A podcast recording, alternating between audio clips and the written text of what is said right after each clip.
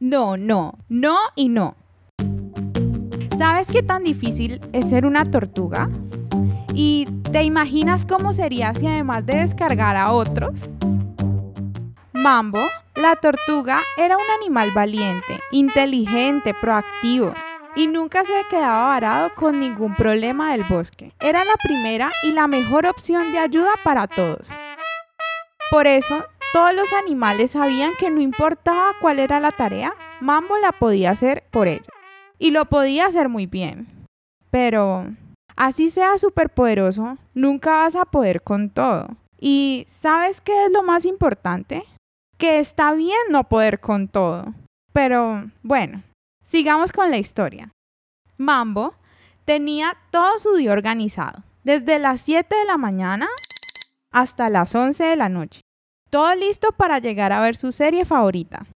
En su caparazón cargaba la ropa que llevaría a la lavandería, el pastel de cumpleaños de su mejor amiga, los libros que había alquilado en la biblioteca de las hadas, su almuerzo y su cena. Lo primero que hizo en la mañana fue entrar a Bonsai Café, donde desayunaba todas las mañanas.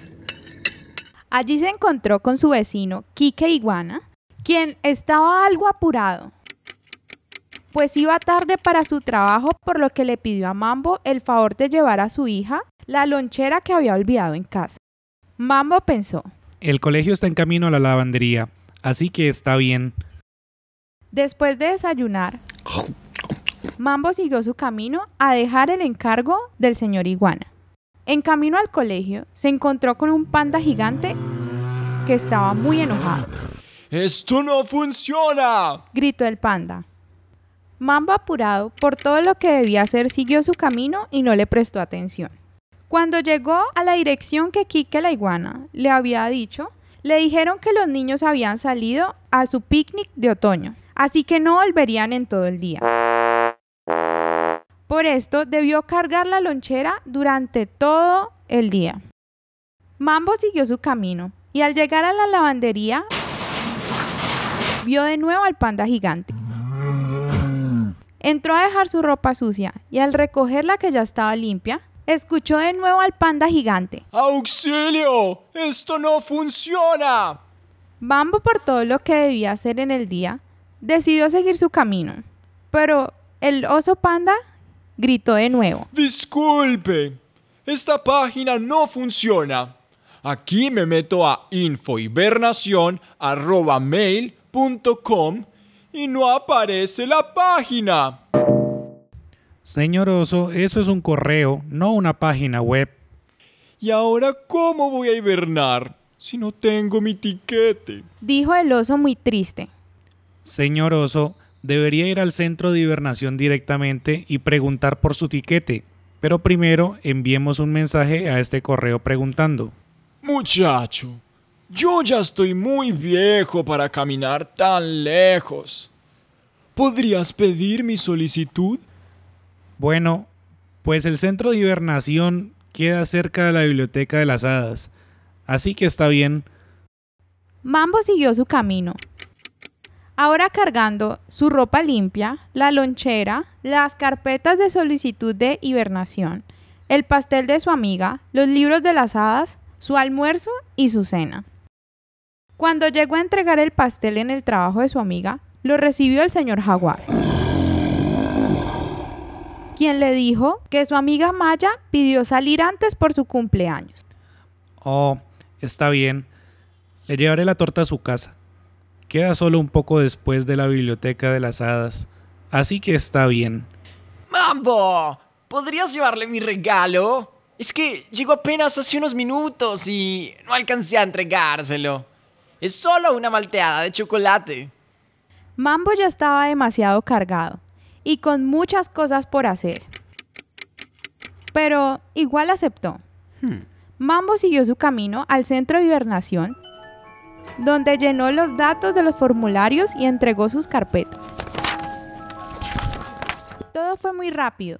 Cuando por fin llegó a la biblioteca de las hadas, entregó los libros que le habían prestado, pero ellas estaban un poco sorprendidas. Mambo, Estas son carpetas sobre la hibernación de un señor panda gigante, no los libros que te prestamos. Mambo ya enojado y cansado volvió al centro de hibernación a recuperar sus libros, donde luego de una hora por fin lo atendieron. Recuperó sus libros y entregó las carpetas correctas. Al volver donde las hadas, se dio cuenta que la malteada de chocolate se había regado sobre los libros que debía entregar. Mambo le pidió disculpas y los limpió lo mejor que pudo. Ya muy enojado y muy cansado, sintió que su caparazón lo empezaba a aplastar. Cada paso lo sentía más pesado, hasta que ya no pudo dar ni un paso más, quedando tirado en la mitad del bosque. Luego de dos horas, con sus paticas cansadas y sus ojitos a punto de llorar, aparecieron el hada Clementina y su amiga Maya, quienes llevaban tiempo buscándolo. Maya ayudó a Mambo a levantarse y lo cargó, pero estaba muy enojada con él, pues lo conocía muy bien y ya se imaginaba por todo lo que había pasado. El hada Clementina los acompañó hasta casa de Maya para asegurarse de que estarían bien y se fue de nuevo a su casa. Después de ayudar a Mambo con toda su carga, Maya decidió hablar seriamente con su amigo. Mambo, no puedes estarle haciendo favores a todo el mundo. Es que siento que puedo hacerlo y me siento mal al no hacerlo. Mambo, la palabra no también existe. Te voy a pedir algo de regalo de cumpleaños.